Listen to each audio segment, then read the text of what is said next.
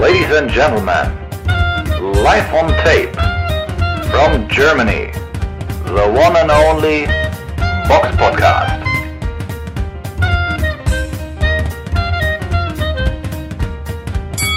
Hallo und herzlich willkommen zum Box Podcast Ausgabe 307. Es ist der 1.8.2021. Heute mit dabei der Eugen Servus. Und frisch zurück aus dem Urlaub die Sari Samira. Kalimera. Hallo. Kalimera, ja. Passend. Habe hab ich das richtig ausgesprochen, oder? Ja, ich, ja, ja, so habe ich das auch immer gehört. Ich bin jetzt auch noch keine griechische Expertin geworden, aber da müsste ich länger da bleiben, ja. Okay, gut. Wir fangen wie immer mit dem Rückblick auf das vergangene Boxwochenende an. Der Box Podcast Rückblick aufs vergangene Wochenende. Da war eine Veranstaltung in England gewesen im Matchroom Fight Camp in Brentwood, Essex, United Kingdom. Eine Veranstaltung von Eddie Hearn, übertragen auf The Zone. Dort kämpften im Hauptkampf Kangju gegen Lee Wood. Ähm, ein Kampf, der eng angesetzt war und den Zhu in der zwölften Runde leider dann auch vorzeitig verloren hat. Aber interessant war auch auf der Un- Undercard Afni Yildirim gegen Jack Cullen. Jack Cullen ist ja bei diesem Kampf als Favorit in, äh, den, äh, ins Rennen gegangen und Samira, ich denke, seiner Rolle wurde auch sehr gerecht. Ja, auf jeden Fall. Also, ich bin ja noch nie so der Riesenfan vom Stil von Afni Yildirim gewesen. Also, er boxt ja, wenn man ihn einmal gesehen hat, dann weiß man ja auch ungefähr so, wie er boxt. Also, da gibt es jetzt auch nicht so eine großartige Entwicklung zu irgendwas anderem hin. Also, ich fand, der Kampf halt war also der Kampf zwischen Afni Yildirim und Jack Cullen war halt ein bisschen einseitig, sagen wir mal so. Jack Cullen ist mir besonders durch seine Physis halt aufgefallen. Ich habe den vorher jetzt auch noch nie gesehen. Der ist halt extrem groß und dünn so, also auch seine Arme sehr auffällig. Der ist 1,91, also 27 Jahre alt und ja aus UK halt, der Heimboxer. Afni Yildirim wurde da jetzt auch nicht als Gewinner, als Sieger eingeladen, aber er hat sich natürlich gut geschlagen. Er ist 1,82, Mr. Robert ist natürlich ein riesiger Größenunterschied schon und Jack Cullen ja, ist halt auch ein bisschen so sehr unbequem gewesen zu boxen. Also recht äh, beweglich auch im Oberkörper für seine Größe. Seine Reichweite hat es ihm leicht gemacht, also auch mit seinem Jab immer dann aufwärts haken, irgendwie die richtige Distanz zu finden. Und er war echt variabel, also echt ein gut äh, anzusehener Boxer so, auch wenn ihm etwas die Power fehlt. Aber es ist halt klar, in, ähm, in diesem Gewicht, ne, dass es ähm, ja super Mittelgewicht mit dieser Größe da meistens mit dieser Physis, dass du dann nicht so viel Power hast. Auf jeden Fall kann ich eigentlich schnell zusammenfassend sagen, dass Jack Cullen eigentlich alle Runden außer die achte bei mir gewonnen hat. Der Kampf ging nur zehn Runden. Ähm, die achte habe ich auf Yildirim gegeben, weil er da einfach mal so ein bisschen die härteren Hände drin hatte und dann zwar manchmal mit zu viel Gewalt dann an den Gegner reingegangen ist, aber Cullen hatte dann auch ein bisschen Nasenbluten, hat sich die Runde ein bisschen ausgeruht so und sonst, ja, danach hat er wieder angezogen und sich die letzten Runden bei mir auch recht klar gesichert. Also ich habe da nicht viele enge Runden gesehen. Für mich war das ein klarer Kampf. 91 zu 99 für Jack Cullen, recht klar. Die Punktrichter haben es auch recht klar gesehen.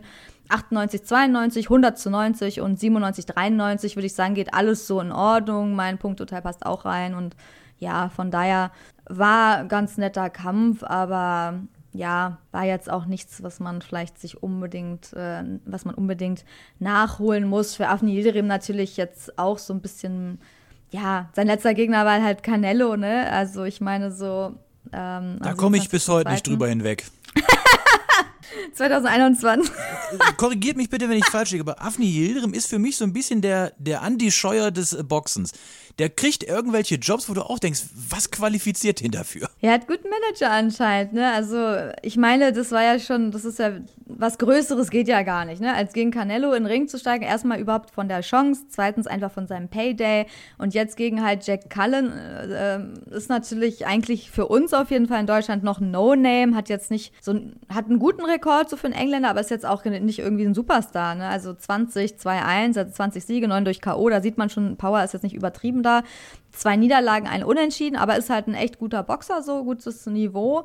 Aber das ist, geht natürlich jetzt down so, ne? Also Afni Yildirim wird jetzt äh, geholt, um sich aufzubauen. Und wenn er da schon so klar verliert, dann erwarte ich da jetzt auch nicht mehr so viel, ehrlich gesagt, von ihm, weil er hat schon ziemliche Konditionsprobleme gezeigt. Schon Mitte des Kampfes hat er, da hat man gesehen, irgendwie ist er auch nicht so richtig fit und so. Also der Gegner war viel fitter und deswegen. Aber trotzdem Respekt natürlich auf Matchroom, dass er da so eine Chance kriegt und sich da präsentieren kann auf The Zone. Muss man erstmal schaffen, ne? Also ja, er wurde ja jetzt auch nicht verprügelt oder so, aber er konnte halt so technisch und so einfach nicht mithalten. So ist halt Mr. Robot, wisst ihr ja. Aber Rico Müller, der hat ein bisschen zu viel abgekriegt. ja, hm. wahrscheinlich, äh, wahrscheinlich schon, ja, das kann man so sagen. Das war halt schon ein recht anderer Kampf, aber das waren natürlich auch ähm, andere Vorzeichen bei Rico Müller gegen Anthony Fowler am Superweltergewicht. Ähm, Rico Müller ist ja auch als sehr spontan als Ersatzgegner eingesprungen gegen einen, ja, für uns auch noch nicht so bekannten Engländer. Also Fowler habe ich mir vorher noch nie angeguckt, aber auch echt äh, sehr, sehr lockerer Typ, sehr variabel im Ring, alles mit großer englischer Lockerheit sein Stil, also sehr schön anzusehen und sein Rekord ist auch so 15 Siege, 12 durch K.O., also hat schon ein bisschen mehr Power, hat man auch gesehen und eine Niederlage sogar schon drin, aber ich glaube, die schadet ihm nicht so gegen Scott, Scott Fitzgerald 2019 und ja, wenn wir jetzt auf den Kampf gegen, ja, Rico Müller hat einfach die Chance, hat er ja auch schon angekündigt vor dem Kampf, ne, in Social Media. Ich versuche einfach die Chance, so ist halt sehr spontan. Ich fahre hin zum Gewinnen. Also ich probiere natürlich mein Bestes, aber ja, da war halt dann natürlich auch schon, die Vorzeichen waren ja klar, dass er da irgendwie natürlich jetzt da so eine Sensation schafft. Ja, wäre sehr überraschend gewesen. Ähm, aber er hat gut gekämpft. Also am Anfang sah er für mich, finde ich, ein bisschen fest aus, hat natürlich immer, er hat ja seinen Doppeldeckungsstil so, na, trotzdem sind die Hände von Fowler dann auch durchgekommen, zumindest dann die, nicht die erste Jab vielleicht, aber dann der zweite oder dritte ist dann oft auch durch die Doppeldeckung durch. Äh, Anthony Voller hatte natürlich auch einen riesen Größen, Reichweitenvorteil, sehr guter Jab, hatte sehr gute Distanz, direkt in der ersten Runde, perfekte Beinstellung, Distanzgefühl, also da hat, bei dem hat wirklich alles gestimmt. Man hat er gleich gesehen, er hat mehr Power und das ist auch so ein bisschen das Problem, glaube ich, gewesen. Rico Müller hat erstmal ein paar Runden gebraucht, also er hat schon mitgefeitet, also muss man echt sagen, er hat sich nicht versteckt, er hat sich auch nicht hingeworfen oder so, er hat sein Bestes versucht. Ähm, aber er ist halt natürlich technisch einfach limitierter. Fowler war die ganze Zeit dominanter. Die einzige Runde, die vielleicht so ein bisschen enger war, war die fünfte. So aus deutscher Brille ähm, könnte man die zumindest so unentschieden geben, wenn man möchte. Aber eigentlich zu Hause so natürlich auch, ähm, ja, an den Heimboxer. Und am Ende, ja, das Ende kam in der achten Runde durch TKO. Müller hatte dann auch schon ziemlich viel kassiert. Er sah auch schon dann ein bisschen mitgenommen aus. So sein Auge war angeschwollen und so. Aber es ist ja bei ihm oft so, ne? Linkes Auge angeschwollen. Er kassiert auch gegen Ponce und so war das auch schon so. Hinter seiner Doppeldeckung kommen halt dann trotzdem Treffer durch. Auf jeden Fall, ja, ist, Fowler hat sich einfach, man hat gesehen, er hat sich vorgenommen, ich finische den jetzt. Also er ist auf ihn dann zugestürmt plötzlich und hat dann einfach mehrere Schlagserien abgefolgt zum Kopf, zum Körper und irgendwann ist Müller einfach so kurz eingeknickt ähm, und der Ringrichter hat eigentlich zum perfekten Zeitpunkt für mich den Kampf abgebrochen, weil er davor einfach so 20 Hände oder so genommen hat. Nicht alle hart, aber trotzdem hat einfach zu viel kassiert, auch im Laufe des Kampfes. Es war so die Gesamtheit der Treffer, die dann kam.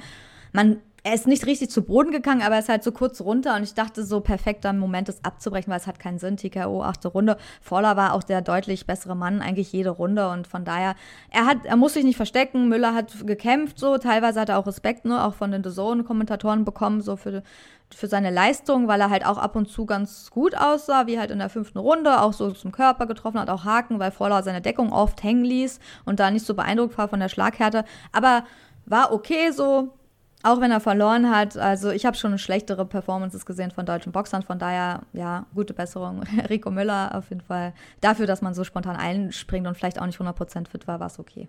Es tut mir noch äh, echt leid, Eugen, ich habe dich gerade äh, übergangen, weil du hast ja auch den Hauptkampf gesehen, äh, Kanju gegen Lee Wood. Was kannst du dazu sagen? Ja, dazu kann man im Grunde sagen, dass das schon ein sehr, sehr enger und, und schöner Kampf war. Clark Su jetzt nicht unbedingt mit der größten Punching Power ausgestattet und ich denke, ja, die Runden gingen so ein bisschen hin und her, fand ich. Mal hat Xu, mal Wood die Runden gewonnen. In der Mehrheit würde ich schon sagen, dass Wood die mehr Runden gewonnen hat und ja, hinten und, und beide haben ja auch ähnlich viel getroffen und, und Wood hat halt, hat die, den Xu auch schon in der achten Runde so hat man schon gemerkt, dass der Xu so, so am Limit war. Und in der zwölften, oh ja, da war der einfach, der Tank war leer von Xu. Und ja, er ist runtergegangen und also er ist erstmal, aber bevor er runtergegangen ist, ist er quasi einmal noch einmal gestolpert, aber da sah man schon, dass, dass da nicht mehr viel da war. Dann hat er ihn runtergeschlagen und dann hat er eigentlich nur noch Wood auf Xu eingeschlagen. Er hat sich schon noch verteidigt, Hände oben gehabt und so es muss man nicht abbrechen, aber so im gesamten Kontext, so dass der vorher schon so ein bisschen wirkte, der Xu, dass, dass das Gas nicht, oder dass der Tank ziemlich leer war und dass er wahrscheinlich auch nicht nach Punkten hätte den Kampf bekommen, ist der Abbruch, finde ich, schon auf jeden Fall vertretbar gewesen und, und grandiose Leistung von Lakewood. Der Xu ist nicht so einfach zu schlagen, also das war schon, schon klasse. Und vielleicht noch zu dem zweiten Hauptkampf, das war Tommy McCarthy gegen Chris William Smith.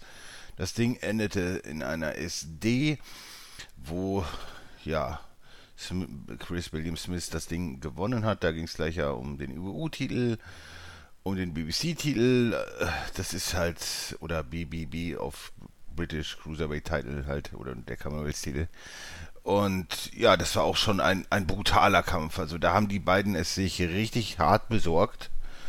Ich weiß gar nicht, wer der jetzt wirklich gewonnen hat. Es war einfach brutal eng. Ich denke, mit dem Draw wären beide ganz gut äh, dran gewesen, aber so hat Chris William Smith das Ding halt knapp bekommen, was ja, was schon okay war, aber es ist halt super eng, ne? Und von daher kann man das Ding gerne nochmal machen, aber war auch ein klasse Kampf.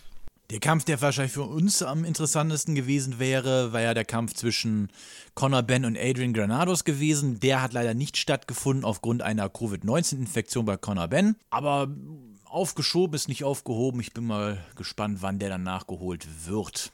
Ein anderer Kampf an diesem Wochenende fand in Amerika statt. Der war in New Jersey im Prudential Center in Newark gewesen. Übertragen wurde der von USA Fox. Und dort kämpfte im Schwergewicht Michael Polite Coffee gegen Jonathan Rice. Jonathan Rice war ein Ersatzgegner, der für den auch an Covid-19 erkrankten oder positiv getesteten äh, Gerald Washington eingesprungen ist. Und ich habe ein kleines Déjà-vu bei diesem Kampf gehabt, denn es war noch nicht allzu lange her, ich glaube, es war 2018 oder 2019, da war ein kleinerer, dickerer Mexikaner auch kurzzeitig eingesprungen für einen anderen Hauptgegner und bums wurde der auf einmal Weltmeister. Dieses Mal ging es allerdings nicht um eine Weltmeisterschaft, aber Jonathan Rice besiegte den aufstrebenden Michael Polite Coffee durch TKO in der fünften Runde und wie auch Eugen gerade schon bei dem anderen Kampf gesagt hat, meine Güte, haben die sich eingeschenkt. Das waren so zwei, oh, was sind die, 1,96, beide, beide gut um die 120 Kilo, aber die haben sich Bomben gegeben, leck mir am Arsch. Da, da ging es richtig gut zur Sache. Und was mir sehr gut bei diesem Kampf gefallen hat, war, dass äh, Fox quasi die klaren Treffer unten im äh, Display immer eingeblendet hat. Und man konnte wirklich, ja, so ab, ab Runde 3 konnte man richtig sehen, wie so der, der Score-Count bei, bei Jonathan Rice hochging, der hatte am Ende, glaube ich, über 20 mehr klare Treffer drin im Gegensatz zu Coffee. Und in der fünften Runde hat er sich so eine gefangen am Auge, dass der auch fast ja, unfähig war, wirklich sich äh, zu wehren. Und von finde ich, ist der Abbruch durch den Ringrichter in Ordnung gewesen. Jonathan Rice hat sich äh, echt gut präsentiert. Ich meine, er hat zwar schon sechs Niederlagen vorher im Rekord drin, aber ganz ehrlich, wer eine UD oder sag mal, schafft die vollen zehn Runden gegen Efe Ajakba zu stehen. Der hat schon, kann schon mal was. Ähm, ein TKO gegen Aslam Mak Makmudov, das ist okay. Ja, der ähm, ist ja halt auch stark. Ne? Eine UD, ja, ja, muss man auch einfach sagen, eine UD gegen Tony Yoka, eine Steven Shaw, der, also, der ist besser, als sein äh, Rekord ihn aussehen lässt und ähm, meine Güte, also, das war schon, das war schon echt echt gut gewesen. Also hat, hat mir echt gefallen, war eine Überraschung gewesen. Ich bin ja sowieso pr prinzipiell immer für den Underdog.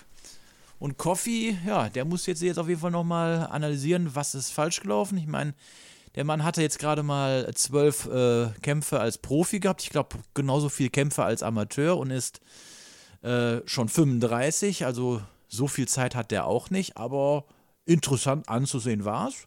Ich kann es auf jeden Fall jedem empfehlen. Kommen wir zur Vorschau. Die Box Podcast Vorschau auf kommende Kämpfe. Und da ist eine Veranstaltung am Donnerstag, auch wieder ein ungewöhnliches Datum, im Madison Square Garden in New York City. Übertra da, dort ist eine Veranstaltung von Ludi Bela und übertragen wird sie von USA Fight. F-I-T-E. Ich vermute mal, wahrscheinlich auch der deutsche Ableger Fight wird das dann übertragen, aber genaues weiß ich da jetzt nicht. Dort kämpfen unter anderem im Weltergewicht Eric Walker gegen Ivan Golub um den vakanten USBA-Weltergewichtstitel. Michael Hunter kämpft gegen Mike Wilson um den vakanten WBA Continental America, Americas Heavy Title und mal wieder da oder seit langem mal wieder da im Weltergewicht. Chris Algeri kämpft gegen Mikel Le, Lepierre, ein Boxer aus Trinidad und Tobago, muss ich zugeben, sagt mir jetzt nichts. Bei Boxrec ist er im super Leichtgewicht geführt. Ja, ich gehe mal davon aus, alles andere als ein Sieg von Algeri wäre jetzt ein Wunder, oder? Ja, aber die boxen am Dienstag, am 3. August, also nicht am Donnerstag. Oh, am ups, oh, stimmt, du hast recht, 3. August ist ein Dienstag, ich genau, habe mich vertan. ist schon bald. Ist schon Tuesday, Thursday, das werfe ich immer durcheinander. ja, ist ja kein Problem.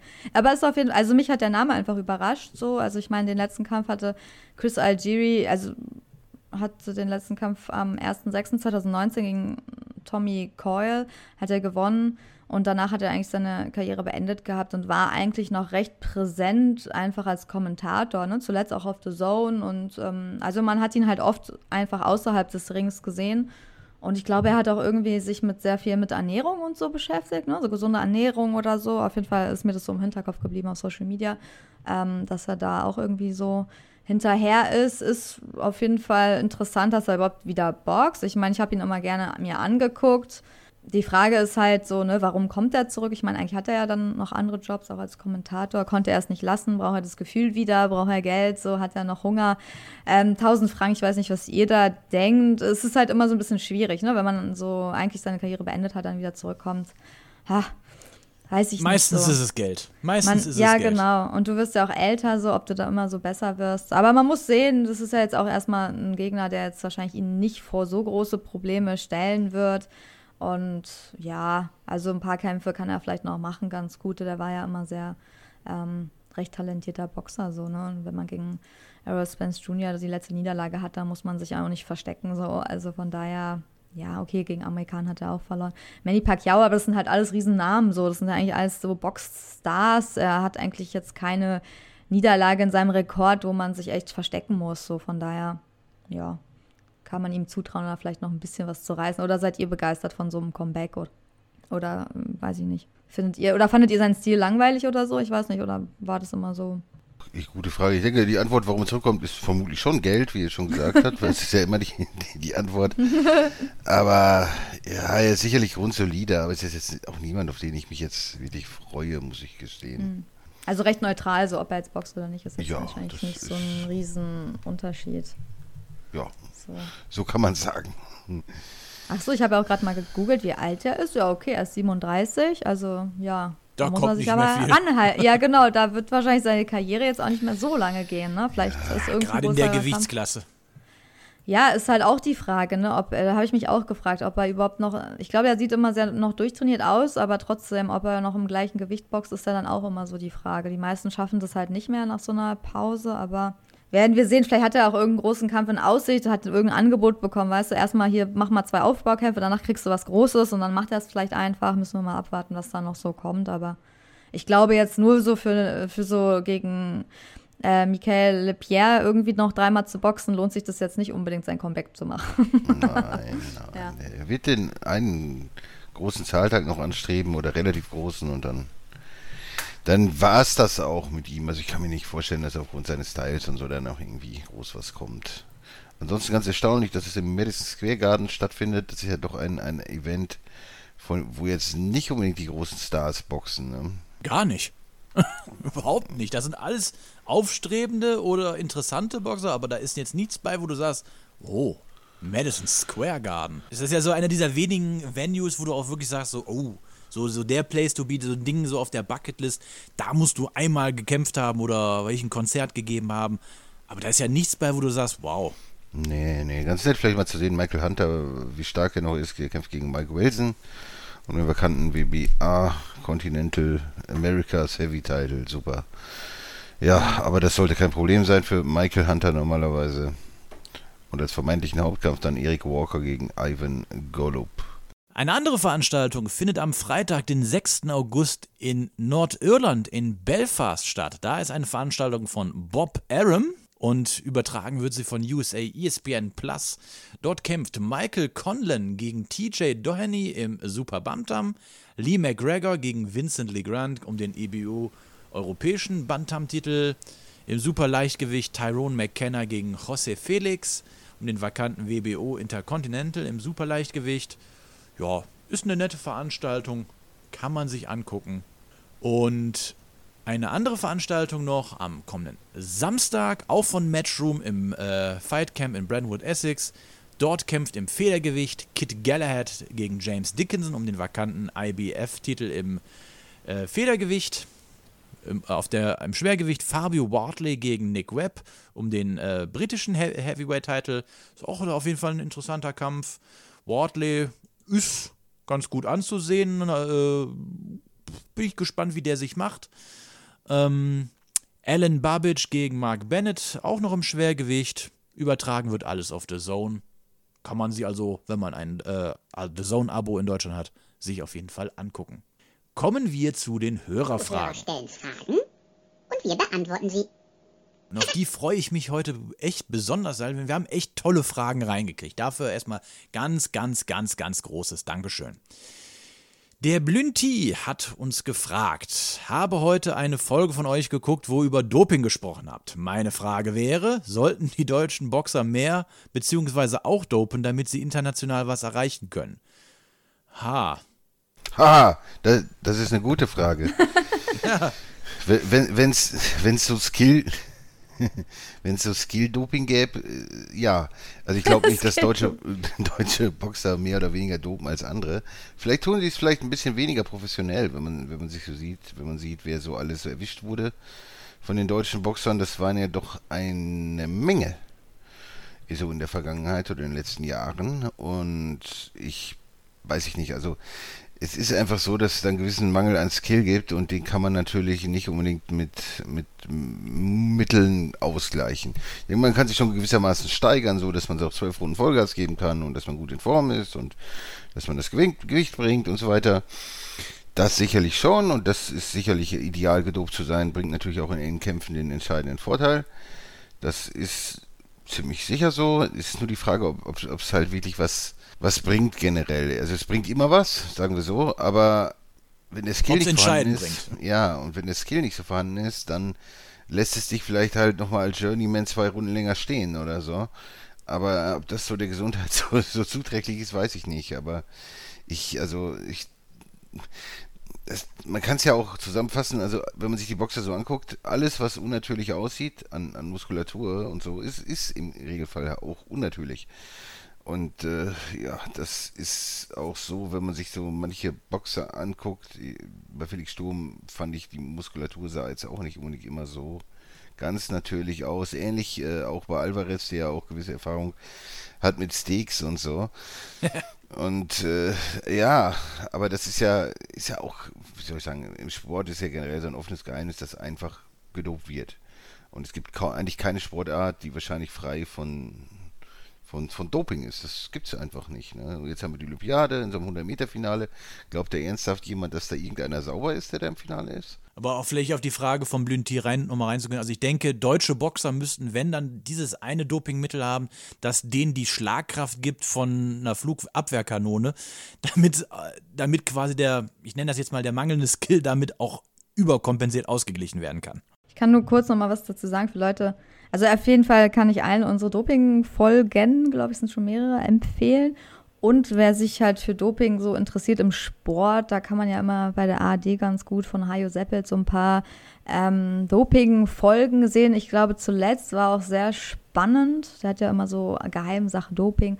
Könnt ihr euch alle googeln, mal gucken. Auf jeden Fall kam halt raus, dass es bestimmte Fälle von Doping gibt, dass Leute, die halt Sportler, die nicht gedopt haben, aber trotzdem positiv getestet wurden, weil die einen sehr flüchtigen Hautkontakt mit jemandem hatten, dass das halt jetzt quasi die neue Problematik ist, dass du halt als Sportler, wenn dich jemand halt quasi ja, wenn der einen positiven Dopingtest, wenn der dich ausschalten will, sagen wir mal so, dein Rivale will dich ausschalten, er beauftragt irgendjemanden, sich kurz irgendwie da an die Schulter zu tippen, hat irgendeine Substanz auf den Fingern und dann wirst du halt positiv auf Doping getestet, obwohl du gar nicht gedopt hast und du kannst es halt nicht beweisen. Das ist halt jetzt die Grundlage sehr schwierig, weil sonst mussten ja Leute, die positiv getestet werden, immer irgendwie beweisen, dass sie halt unschuldig sind. Aber die Frage ist halt, ne, wie beweist man sowas? Weil merkt man überhaupt, mit wem man so Körperkontakt hat, mit wem nicht?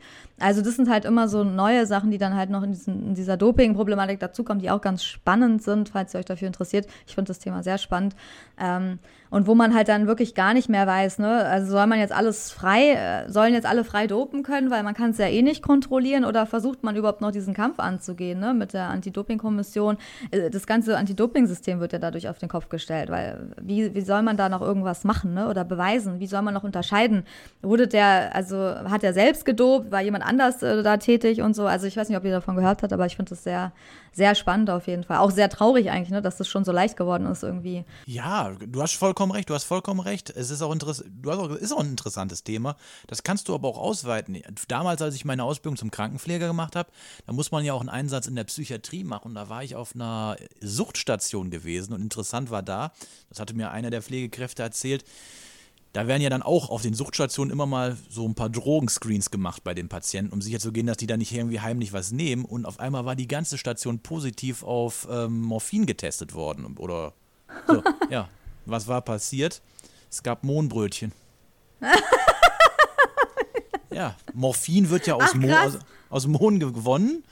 Aber wie gesagt, das ist schon ewig her. Ich, ich glaube, mittlerweile dürften die Tests differenzierter sein. Aber du konntest damals ja. auf jeden Fall dann da durchfallen. Oder beim Doping, was wir ja auch in den Folgen besprochen haben, ist ja zum Beispiel, du kannst ja auch mit ganz üblichen Her äh, Medikamenten auch durch einen Dopingtest fallen, zum Beispiel mit Medikamenten wie HCT, Furosemid etc., alles so entwässernde Medikamente, die heute oft eigentlich in erster Linie bei ja, ich nenne das jetzt mal, bei, bei Herzerkrankungen oder Bluthochdruckerkrankungen eingesetzt werden, kannst du aber auch halt gut zum Verschleiern von ähm, von Dopingmitteln benutzt und damit fällst du ja auch durch den Dopingtest durch. Ja, es gibt tausende Sachen. Aber es ist halt schon krass, dass du Leute halt so leicht auch da positiv, also ja, also, dass du Leute quasi deine Konkurrenz so ausschalten könntest, wenn du irgendwie kriminelle Energien hast. Ne? Das ist halt krass. Und derjenige kann es halt gar nicht beweisen. So, das ist halt wirklich schon sehr, also das ist ein Riesenproblem. Das ja. ist wirklich ein Riesenproblem. Du kannst ja nicht, du musst dich dann in so einen Anzug anziehen oder so, dass sich keiner mehr berührt und so. Ist ja auch oft so, ne? Bei Boxern ist es ja auch so, dass kurz vorm Kampf manche geben keinen mehr die Hand, weil sie dann Angst haben, sich noch zu infizieren. Jetzt mit Corona sowieso, ist ja, ja klar, aber auch schon davor, ne? Dass die einfach keinen Hautkontakt mehr mit Leuten haben. Oder sich ihr eigenes Wasser mitbringen. Ja, genau, weil die dann auch auf Nummern sicher gehen. Aber vielleicht machen wir noch mal irgendwann eine aktuellere Doping-Folge, weil das ist ja jetzt auch ganz aktuell gewesen, äh, wo wir über die neueren Sachen reden. Ja. Vielleicht kriegen wir den Heinz mal wieder dazu. Ja, genau. Das wäre interessant. Und ansonsten kann man sich vielleicht auch noch hier, was gibt es auch hier von ARD oder vom WDR Sport in Zeit, da kommt auch manchmal sehr interessantes auch äh, zum Doping äh, Leute, die mit äh, Security-Autos durch die Gegend fahren und da, ja, in Deutschland nicht so unbekannte, die da, ne, die, also, da gibt es schon sehr interessante Sachen oder außer die Klassiker mit, mit Sturm und wie er zu seinem Titel gekommen ist damals und das ist schon sehr, sehr interessant, was die manchmal so berichten. Also da wird halt schon sehr, sehr viel Schmuh gemacht allgemein im Sport, das das, das gerade, gerade in Sportarten, wo man es nicht denkt, zum Beispiel Fußball ist auch extremst Doping verseucht. Da wird auch nur relativ schwach getestet und teilweise interessiert es auch keinen. Ich meine, Sergio Ramos ist, weiß nicht, zwei oder dreimal mehr oder weniger positiv erwischt worden. Es interessiert niemanden. Sperren gab es auch nicht wirklich. Also, es juckt halt keinen. Ne?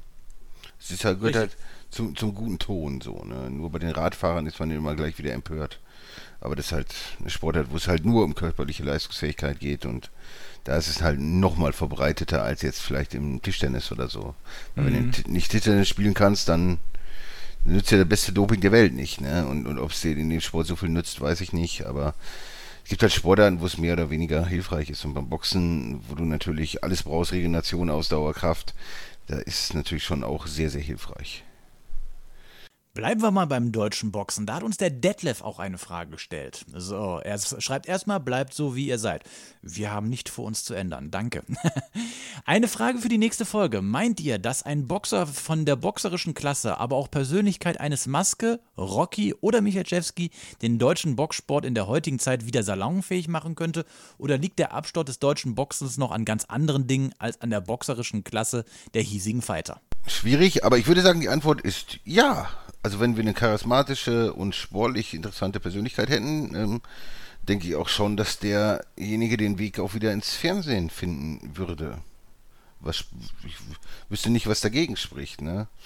Ja, ich denke auch. Also klar, vielleicht dauert es ein bisschen länger heute, weil sich so die Fernsehsender immer mehr vom Boxen so verabschiedet haben und da nur noch der MDR eigentlich so Boxen wirklich bringt und alles andere halt bei Bild Plus oder bei The Zone so ein bisschen läuft ähm, unter dem Radar halt von der breiten Öffentlichkeit, muss man ja dann so sagen. Aber ja, also ich denke, wenn jemand wirklich überzeugt, erstmal natürlich durch Skill, weil das ist einfach so, ne? Also es ist einfach Können, Erfolg. Du musst halt auch erfolgreich sein. Also wenn du halt keine Erfolge vorzuweisen hast oder gleich am Anfang deiner Karriere halt irgendwie dreimal irgendwie durch K.O. verlierst, dann wird es halt nichts mehr, ne? Es ist halt, du musst halt gut sein. Das ist das erste, die erste Voraussetzung. Und das zweite ist, du musst halt vielleicht auch irgendwie ein Typ sein oder halt sich ein bisschen heute vielleicht sogar noch ein bisschen mehr so vermarkten, als äh, Maske und Rocky und Michael Schewski das früher mussten, weil es einfach eine andere Zeit war und andere Leute das auch für sie übernommen haben und weil sie auch früher kein Instagram pflegen mussten oder jemand anders für sie und Facebook und weil da nur noch, da früher gab es ja nur Boxsportmagazin und dann gab es halt nichts, ne? Und dann gab es äh, die Fernsehsender, die da alles berichtet haben, RTL und ähm, die Medien, die ganz normalen Zeitungen so, aber das war nicht so, dass du so ständig, so jeden Tag irgendwie auf Instagram da irgendwelche Stories hochladen musstest. Also ich glaube schon, dass du ein bisschen mehr vielleicht heute von dir vielleicht nicht preisgeben musst, aber vielleicht solltest ein bisschen mehr. Aber es muss natürlich auch nichts Privates sein, es kann natürlich auch so eine sportliche Sachen sein, ne? Aber die Frage ist, ähm, wo haben wir heute, ne? So ein Maske oder so ein Rocky oder ein Michael Schewski, das ist ja die Frage, ne? So ein bisschen. Muss es doch gar nicht mal sein. Nimm doch mal einen René Weller. René Weller ist nie Weltmeister geworden. Aber der, der war ein Typ, war, ne? Der war, ja, war ein Typ, das war ein Showman. Der ist, ja. der höchste Titel, den er hatte, war der Europameisterschaftstitel. Das ist ein guter, solider ja, auch schon Titel. was, ja. Ja, das ist ein guter, solider Titel, kann man nicht meckern. Aber René Weller kannte man. So, der war nie Weltklasse, aber den kannte man. Axel Schulz hatte der, ich glaube, der höchste Titel, den der hatte, war doch auch nur der deutsche Meisterschaft, äh, war doch auch nur die deutsche Meisterschaft. Europameister war der nie, Weltmeister war der nie. Nicht offiziell. Und den konntest du ja auch gut vermarkten, weil es ein Typ war. Ja, natürlich hatten sie, also natürlich bei Schulz und so, die hatten auch schon riesen Amateurerfahrungen, so, ne? Das darf man natürlich auch nicht vergessen, so. Aber stimmt schon, also man muss jetzt nicht wahrscheinlich unbedingt Weltmeister werden, um irgendwie in Deutschland irgendwie ein populärer äh, Boxer zu sein. So. Aber man muss halt schon ein gewisses Level haben. Also ganz äh, nichts, es darf nicht nichts da sein. Ne? Man soll schon irgendwas können. So. Das ist halt klar. Die Leute müssen schon sehen, der strengt sich da an und der kann ein bisschen was. Aber es müssen wahrscheinlich auch verschiedene Faktoren zusammenkommen und man braucht auch, glaube ich, ein sehr gutes Team so hinter einem, was heute auch, glaube ich, ein bisschen schwieriger ist, weil das alles so ein bisschen zerstückelter ist und alle die Leute sich selbst aufbauen müssen und oder sich dann mehr so zurückziehen und so. Also ich weiß nicht, weil zum Beispiel, man hat ja Boxer, die gut sind, so wie Jack Kulkite zum Beispiel. Ne? Die sind natürlich jetzt eher am Ende so langsam ihrer Karriere, aber trotzdem vom Skill ist da ja schon einiges da. Und der hat ja auch schon gute Kämpfe gemacht, einiges bewiesen. Aber er ist halt trotzdem jetzt kein deutscher Superstar. Wenn der, glaube ich, hier in Berlin rumläuft, dann erkennen ihn, glaube ich, sehr wenige Leute. Ich glaube nicht, dass er so belästigt wird. Ich glaube, wenn Axel Schulz langläuft, das sieht es halt schon anders aus. Ne? Das ist halt, äh, es hat auch mit verschiedenen Sachen zu tun, ne? Jack Kulkai kommt ja in erster Linie über Sportliche. Der ist halt nicht so eine Rampensau. Deswegen, ja, das meine ich ja. Oder auch Glück. Manchmal braucht man halt auch so einen Skandalkampf, ne? Wo du dir, so wie bei Abraham oder so Kieferbruch. Viele Leute hatten Momente. Regina Halmich hatte Stefan Raab, ne? Viele Leute verbindet man mit irgendwelchen besonderen Momenten. Dadurch sind die halt bekannt geworden, so. Und ja. wenn man das halt nicht hat oder nie so einen Kampf hat, der, wo irgendwas krasses passiert ist oder auch außerhalb des Rings oder nicht in irgendeiner Show war, dann äh, kommt es halt auch nicht so von alleine, ne? Oft nicht. Es ist halt schwierig so. Das sind ganz viele Faktoren, die halt, glaube ich, so kleine Bausteine sind, die da zusammenkommen müssen. Natürlich, so die, also die, die eine Antwort gibt es da nicht, aber ich denke, wir können uns darauf einigen. Es muss so ein gesunder Mix aus Skill und Showmanship sein dass man das deutsche ja. Boxen irgendwie wieder so auf, ein, auf eine Plattform bekommt, sodass es dann auch äh, wieder Aufmerksamkeit bekommt. Eine andere Frage kam noch rein bei YouTube ähm, vom, ich hoffe, ich spreche das richtig aus, Brawler Sui. Ähm, wie seht ihr die Zukunft des Boxen in 10 oder 20 Jahren? Denkt ihr, es wird irgendwann besser und die Verbände sind nicht äh, sind mehr so schlecht und haben 100 verschiedene Weltmeister? Ja, ich, also von 100 Weltmeistern gehe ich schon aus. Ganz klar, 100 Weltmeister Minimum. Ja, haben wir doch jetzt auch locker, ne? Gute Frage, ne? Die, also, die, diese Titelinflation tut natürlich nicht gut. Gerade in der Zeit, wo man vielleicht jetzt nicht so viele überragende boxerische Talente hat. Also wenn man das so, weiß ich, die Nullerjahre oder die 90er, wenn man sich anguckt, klar wird das so ein bisschen verklärter Hummer, aber wenn man sich anguckt, wie viel Qualität boxerisch auch teilweise da vorhanden war und wenn man sich die Gewichtsklassen heute so anguckt, wer sich da so tummelt, wie viel Qualität da ist, würde ich nicht sagen, dass wir halt in, im, im sehr starken Zeitalter momentan sind. Kann sich natürlich auch wieder ändern, aber schwierig, ne? Also ich denke, das, der Boxsport hat irgendwie auch so ein bisschen, ja, die andere Welt mit Internet, Social Media und so, so ein bisschen verpennt. Und es ist einfach auch nicht gut. Das tut dem Boxsport nicht gut. So, es, vielleicht kommt jemand ähnlich wie Dana White im UFC halt daher und, und vereint mal so wieder so ein bisschen, bisschen was, dass wirklich mal irgendwo ein Champion gibt oder dass da irgendwie was in der Richtung passiert, äh, das wäre sicherlich erstrebenswert, ne? dass, dass man da wieder so ein bisschen näher zusammenrückt, weil momentan wird halt immer nur irgendwie über große Kämpfe geredet, aber wirklich viel Großes passiert eigentlich nicht, außer jetzt vielleicht im Schwergewicht, wo, wo, wo es schon jetzt Duelle gibt, aber viele Duelle kommen ja einfach nicht und das, das, das ist ja auch das, was den Sport so kaputt macht. Ne? Aber es gibt Typen wie Ryan Garcia oder so, die, die sicherlich äh, ja schon irgendwie äh, Fame haben, überall erfolgreich sind und, und sicherlich auch die Leute wieder fürs Boxen begeistern können. Es kommt halt auf die Persönlichkeiten auch, auch dazu noch drauf an. Da darf es natürlich auch ähm, Leuten, Leute, die interessant sind für die Masse und wenn es da wieder welche gibt, und das werden sicherlich viele versuchen, dann, dann wird das Boxen auch wieder für den Mainstream interessanter. So, ne? Aber schwierig zu sagen. Also, wir haben leider keine Glaskugel. Und ich, ich, ich würde mir da wenig zutrauen, da genau, eine genaue Prognose abzugeben, weil vielleicht ist in, in 20 Jahren ist es auch ganz schlecht bestellt ums Boxen. Das ist, finde ich, kaum, kaum möglich, das irgendwie vernünftig zu prognostizieren. Oder habt ihr da eine Idee, wie das aussehen könnte? Nein, können wir gar nicht. Überleg doch mal, wenn du überlegst, so, wenn man so Folgen von vor fünf, sechs Jahren von uns anhört, da waren wir ja schon am Denken, oh, ist aber ganz schön hier am Absaufen. Und wenn du das dann so vergleichst, war 2015 ja eine herrliche Zeit quasi. Wir haben einfach immer zu hohe Ansprüche anscheinend, keine Ahnung an die Zeiten. Aber ich, ja, es hat ja auch immer so ein bisschen was mit so gesellschaftlichen Strömungen vielleicht auch zu tun, ne? in bestimmten Ländern oder Diskussionen, Debatten, die so geführt werden. Ich meine, ähm, manchmal denkt man halt, manchmal denke ich auch so, irgendwie passt Boxen dann manchmal wirklich nicht mehr so perfekt so in die Zeit, wenn dann auf der anderen Seite so in den Medien immer darüber, über die richtige Wortwahl, über das Gendern in der Sprache geredet wird.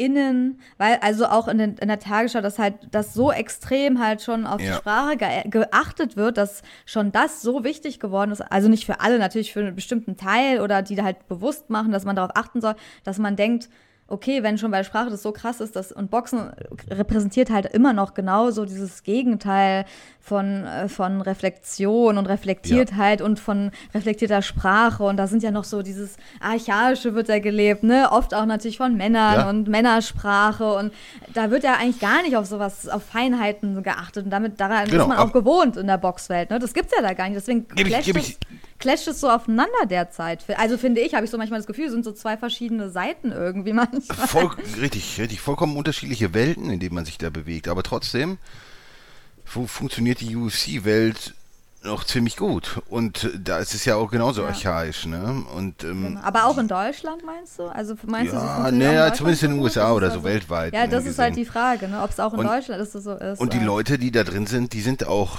zum Teil halt archaischer. Also das ist halt so. Ja. Und sicherlich ist Boxen an sich ist eine hochgradig unanständige Sportart. Da schlagen sich Leute ins Gesicht und erleiden Schäden dadurch. Es geht ja darum, auch ja, den Gegner zu verletzen. Kampfsport halt, ne? Wenn man sich so anguckt, was das Boxen mit den Menschen macht und wie kaputt manche Boxer sind, das ist schon übel. Und ja, anständ, anständig ist es nicht. Also so gesehen Nicht immer halt. Also Ja. man muss es schon, also wir müssen es natürlich, ich liebe diesen Sport, aber man muss ihn natürlich reflektiert und differenziert betrachten. Ne? Man kann ihn halt nicht schöner reden, als er ist und immer ist er halt auch nicht gesund, so wie halt jeder Profisport ungesund ist. Aber ich meine halt, vielleicht, ich kann mir auch gut vorstellen, dass es gerade, der Zeitgeist war ja nicht immer so, auch mit Sprache, mit Reflexion, mit äh, äh, diesen ganzen Bewegungen, ne? Dann die Bewegung, dann die nächste. Jeden Monat ist ja gefühlt eine andere Bewegung, die auf sich aufmerksam macht und eine andere Sprache fordert und mehr Achtsamkeit. Und ist ja auch nicht schlecht so. Man ist ja auch ganz nett so, dass manche Leute auf sich aufmerksam machen. Aber ich meine nur, es kann sein, dass irgendwann die Leute so viel also, dass es irgendwann zu viel wird, dass die Leute irgendwann denken, okay, wir haben jetzt so viel auf Achtsamkeit geachtet oder sollen das so krass, dass sie sich halt so ein bisschen wieder diesem Gegensatz zuwenden, weißt du? Dass sie dann denken so, okay, wir wollen jetzt doch wieder das Archaische haben und deswegen der Boxsport vielleicht wieder ein bisschen populärer wird, wenn man denkt, okay, ähm, normalerweise muss ich mich halt immer so verhalten und so reden und korrekt und so. Also, und dann gucke ich deswegen Boxen, weil da kann ich einfach ein bisschen freier sein und muss nicht auf jedes Wort achten. Weil jeder, der mal in einer Boxhalle war, weiß, also da achtet halt keiner auf jedes Wort, was da läuft beim Training und so. Da wird halt nicht so. Das ist ja Es auch. passt ja bei keinem Sport, oder? Selbst beim Fußball ist das halt nicht so. Da wird halt nicht so drauf geachtet. Das ist halt Sport, so. Da musst du halt angetrieben werden. So. Da kannst du halt nicht so. Ja, kannst du bitte jetzt noch mal ein Ja, Sit-Up ja. machen? Alle Boxer, BoxerInnen, könnt ihr jetzt ein Sit-Up machen? Also, weißt du, so kann man da halt nicht reden. Da muss halt Arsch hoch und weiter. So, das läuft halt anders. Genau. Das ist halt auch eine komplett andere Welt. Ne? Man sagt ja auch vielleicht mal unanständige Dinge, um Leute zu motivieren. Also jetzt äh, bei der Olympiade jetzt, ich will jetzt ja nicht dieses Riesenfass aufmachen, aber da hat äh, ja auch ein deutscher Trainer, muss ja abreisen, weil der da welche als Kameltreiber bezeichnet hat. Und da denke ich mir auch, ja, das ist das, es geht wahrscheinlich, er hat sein Leben lang wahrscheinlich anständig, war er anständig, würde ich mal unterstellen. Und wenn du deinem Sportler, für die, für die Verbände geht es extrem viel bei Olympia, um alles eigentlich, um die ganze Sportförderung, um die Gelder dafür, Medaillen gibt es mehr Geld und so. Und wenn du dann so ins Extreme gehst und mal eine bisschen härtere Wortwahl wählst, boah, ich weiß nicht, also wenn er den jetzt irgendwie als mit dem N-Wort oder als Untermensch oder sowas tituliert, er dann keine Frage, aber boah, also ich, ich weiß nicht, also ich, das geht mir auch manchmal ein bisschen, bisschen zu weit, so, ne? Der Und Komponist von den äh, Olympischen Spielen musste da auch seinen Hut nehmen, weil er in einem Interview von 1994 mal zugegeben hat, dass er in der Schule andere äh, Mitschüler irgendwie gemobbt hat. Also das ist schon dann, finde ich, sehr Also- hart. Also bei Kameltreiber ist auf jeden Fall schon eine rassistische Äußerung, muss man halt sagen. Aber man, jeder, der ja. schon mal Sport gemacht hat, weiß halt, dass sowas passiert, so in bestimmten Korrekt. Situationen und dass da einfach auch Sätze und Worte manchmal fallen, die wo jeder weiß, die sind nicht korrekt und sind, ja. genau, die draußen außerhalb der Boxhalle oder des Fußballplatzes einfach unangemessen werden und da einfach keinen Platz haben. Aber jeder kann so, also ich finde es natürlich nicht gut, was er gemacht hat, aber er hat sich auch entschuldigt und das ist, glaube ich, jetzt auch alles so Ich, glaub, geklärt. ich glaube, ne? damit ist es auch getan, weil man Ist muss darf auch nicht vergessen, so. man, ja, man, das sind Sportler, die soll leben, die, die äh, Weltklasse-Sportler in dem Bereich, die reisen durch die ganze Welt. Im Regelfall sind das sehr weltoffene Menschen mit, mit Freunden und Kontakten in der ganzen Welt. Und ich glaube nicht, dass bei diesen Olympischen Spielen, dass er wirklich, dass es da wirklich ernsthafte Sportler aus, aus die wirklich so, so, so, irgendwie so wirklich rechtes Gedankengut haben oder völkisches Gedankengut, oder keine Ahnung, wie man das nennen kann, in sich haben. Und das würde ich auch diesem Trainer da nicht unterstellen. Weil das sind halt noch im Regelfall weltoffene Menschen, die durch die Welt reisen und so. Und, und, und, und da entwickelt man eigentlich dieses Gedankengut nicht so. Also ich kann also ich kann es mir für mich nicht, zumindest nicht vorstellen. Aber gut, wir machen hier nur ein anderes Fass auf. Äh, das Ja. wollen wir, wir nicht tun und hier irgendwie abschweifen. Ja, das. Aber manchmal ist es ja auch einfach schön, diese Gegensätze im Leben zu haben, ne? Also, dass man sich da so Ja. äußern kann und da so und jeder weiß halt, wo man sich wie äußert und dann ist das auch in Ordnung so. Oder dass man vielleicht mehr darauf achtet, ist ja auch in Ordnung so. Aber man muss halt auch nicht immer vielleicht jedes Wort auf die Goldwaage legen. Aber es ist, finde ich, auch in Ordnung, wenn man jemanden zu einer Entschuldigung fordert, wenn er einfach mal Scheiße geredet hat. Ist halt so. Aber dann ist es, finde ich, auch gegessen. Dann hat er sich entschuldigt und dann muss man auch nicht mehr drüber reden, weil was soll er noch machen? Ich meine, äh, mehr kann man ja gar nicht fordern. Entschuldigung Und reicht man ja darf dann auch nicht vergessen, man darf auch nicht vergessen, äh, Twitter ist nicht das reale Leben. Überhaupt nicht. Also die Realität, ich kenne solche Menschen nicht, die, die alles hundertprozentig korrekt gegendert haben wollen und es gibt keine Schwangere, Ja. es gibt nur irgendwie austragende Personen. Äh, hä?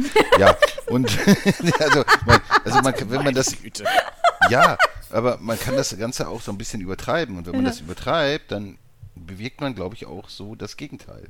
Natürlich. Ich meine, ich kann den Ansatz von Gendern kann ich gut verstehen. Ja. Aber Gott, ich bin Mitte 30, ich bin so nicht aufgewachsen. Das ist für mich jetzt auch neu. Ich muss mich da auch dran gewöhnen. Und ganz ehrlich, ich, ich kann nicht jedes Wort auf die Goldwaage legen und das will ich auch gar nicht. Weil du, wenn man, wenn man diesen Anspruch hat, alles nur richtig zu machen, dann kannst du nur ganz groß scheitern. Ja, und in einer modernen, aufgeklärten Welt sollte es doch eigentlich klar sein, dass ein Mensch ein Mensch ist, kein Mensch ist per se irgendwie mehr wert als ein anderer oder sowas.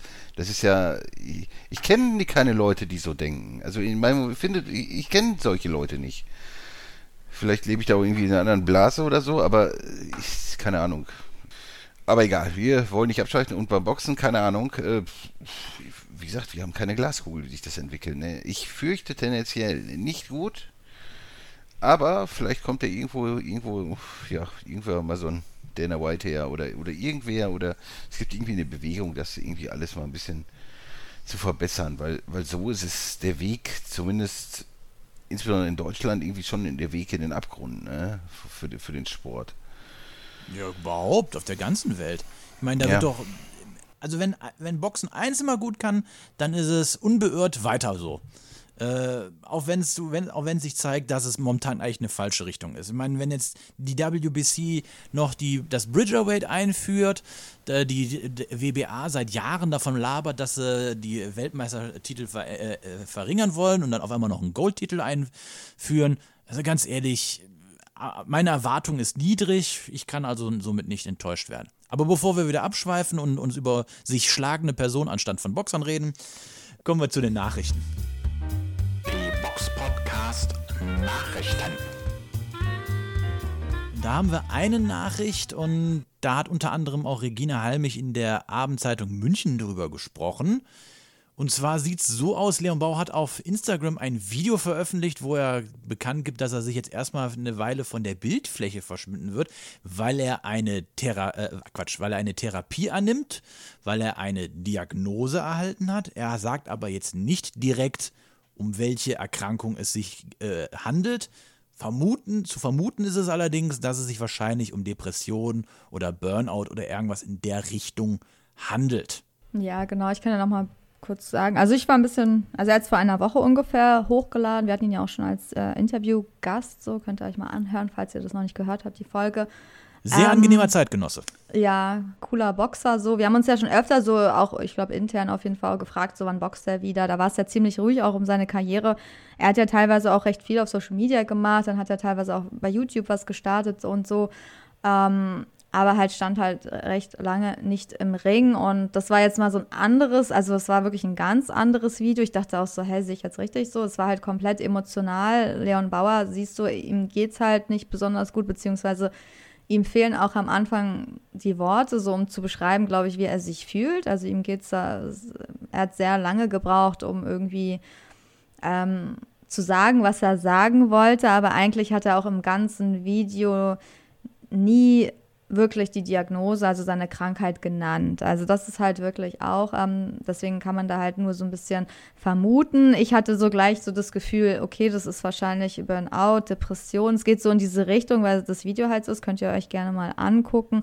Könnt ihr auch was Nettes drunter schreiben, ihm gute Besserung wünschen. Auf jeden Fall hat er halt gemerkt, dass er anscheinend irgendwie Hilfe braucht und hat sich jetzt anscheinend auch Hilfe gesucht. Also das kann man ja eh nur jedem raten, der merkt, dass er da ähm, einfach überfordert gerade ist. Und da kann man jetzt eigentlich auch nur Regina Halmich zitieren.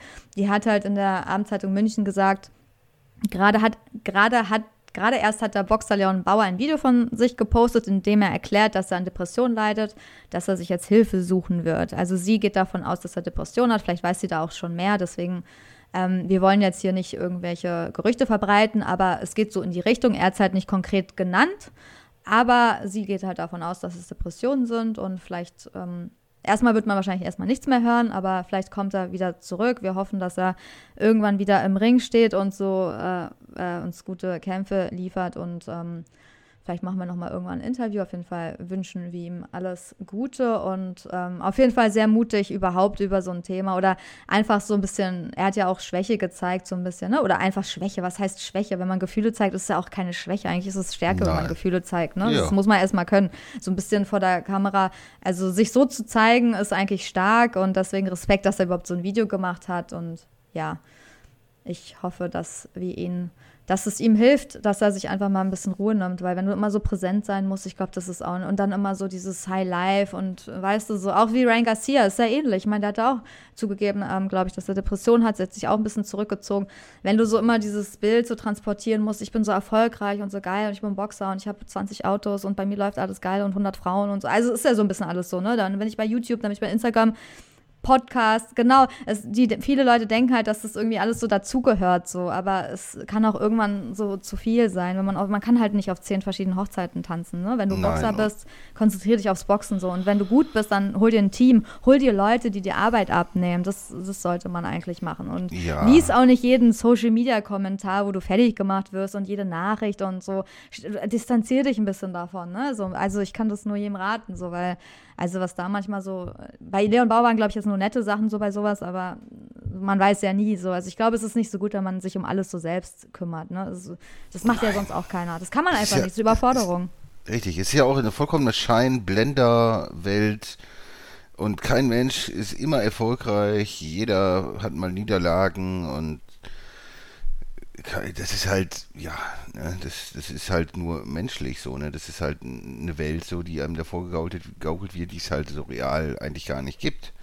Und alles diese Dinge, die man da hat, Häuser, Villen, Flugzeuge, Autos, das sind ja alles Sachen, um die man sich kümmern muss. Und das, das ist ja auch alles, was belastet, ne? Und niemand kann auf allen Ebenen immer nur erfolgreich sein. Ne? Das, das funktioniert halt nicht. Irgendeinen Preis bezahlt man immer, ob es die Gesundheit ist, ob das die Familie ist oder irgendwas vernachlässigt man halt immer und Manchmal Ja. kann man ja auch nichts dafür, so, ne? Es Nein. passieren einfach Sachen im Leben, selbst wenn du immer 100% gibst und an deinem Leben einfach so arbeitest, alles läuft, aber du hast ja halt noch eine Familie, du hast enge Freunde, bei denen passiert ja auch was, das kann dich ja auch ziemlich zurückwerfen oder treffen. Ist ja nicht so, dass du dich, dass du in so einem, weiß ich nicht, in so einem Metallkasten sitzt und alles prallt an dir ab, ne? Also das Leben ist halt nicht so. Es gibt immer irgendwelche Momente, wo wo man halt schwächer wird oder wo man gerade nicht ähm, vielleicht dafür in der Lage ist oder so in der Lage ist, vielleicht auch in den Ring zu steigen und so. Das ist halt komplett normal. Das ist so, wie wenn jemand halt so einen schlechten Arbeitstag hat, ne, dann auch nicht so ganz auf der Höhe ist. Das ist, passt halt, man ist halt nicht immer Gott, es 100%. muss ja nicht nur das sein. Ich meine, es kann ja auch alles gut laufen bei dir. Jobtechnisch läuft's gut, privat läuft's gut. Du hast keine Schulden und das Auto ist geputzt und weiß der Geier was und der Kühlschrank ist gefüllt und trotzdem weißt du morgens nicht einfach, wie, du, wie man hochstellen, hochkommen soll. Das ist, das Ja. ist ja das, diese Tücke bei äh, psychischen Erkrankungen wie Depressionen oder Burnout oder dergleichen. Ja. Es kann ja alles gut sein, ist es aber nicht. Genau. Und er sah auch nicht wirklich gut aus in dem Video. Also ich finde, wenn man sie in die Augen schaut, falls ihr das Video gesehen habt, also er sieht irgendwie schon. Ja, da kann man eigentlich nur. aus, ne? Ja, da kannst du eigentlich auch nur gute Besserung wünschen. Und es ist, wie gesagt, echter Hilfe holen ist halt keine Schande. Es ist eher, eher im Gegenteil. Es muss dann sein. Es ist eher ein Zeichen von Stärke, das zuzugeben. Es erwischt halt alle. Selbst die härtesten Kriegsveteranen, die haben danach Probleme psychisch. Ist halt so. Die härtesten Gangster weinen im Knast. Ist auch so. Und keiner ist immer hart und perfekt. Wir sind ja Menschen, wir sind ja keine Maschinen. ne? Wäre ja auch nicht schön irgendwie, ne? Also Nee. ich meine, auch wenn bei immer hart, also ich weiß nicht, manchmal weiß man ja, es gehört dazu, diese Show da zu fahren, aber wenn man sich vorstellt, dass die dann jeden Tag so sind und immer, dann wäre das irgendwie auch unsympathisch. Also finde ich auf jeden Fall. Es wäre unmenschlich, ne? So Mr. Robot wäre dann so, keine Ahnung, es wäre halt cool. Es wäre einfach merkwürdig. Jeder weiß, dass es nicht so Ich ist, glaube aber es auch Afni. Yildirim weint manchmal.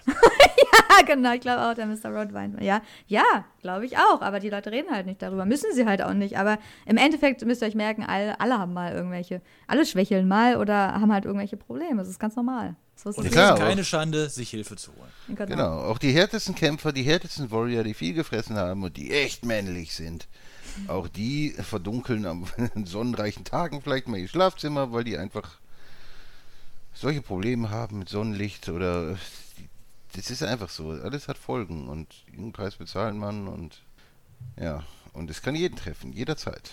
So, bevor wir uns jetzt noch weiter da reinreiten, würde ich sagen, beenden wir diese Folge für heute. Es hat uns sehr gefreut. Äh, Wenn ihr noch irgendwelche Fragen habt, stellt sie uns. Die Fragen heute waren wirklich klasse, super toll, dass ihr uns die gestellt habt. Wir hören uns beim nächsten Mal wieder. Bis dahin, macht es gut, bleibt gesund. Bis dann. Tschüss. Ciao. Ciao, ciao.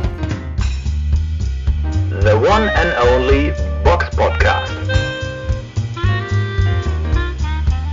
New episodes every week. Follow us on Facebook, Instagram, YouTube, iTunes Music and Spotify. Boxpodcast.de